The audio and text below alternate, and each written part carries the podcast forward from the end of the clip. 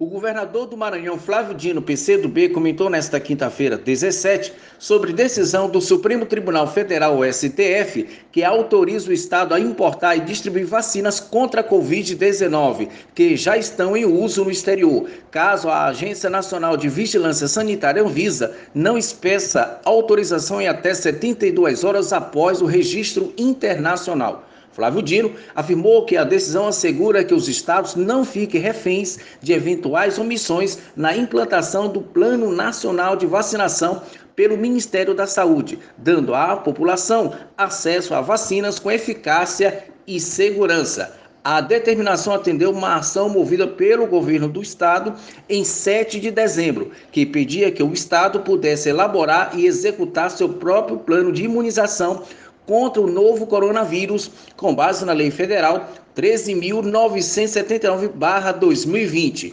A autorização também vale caso o Ministério da Saúde descumpra o prazo do Plano Nacional de Imunização ou se ele não tiver cobertura necessária para a população. O documento também pede que a União arque com os custos para a aquisição da vacina ou compense as despesas abatendo os valores das dívidas com a União.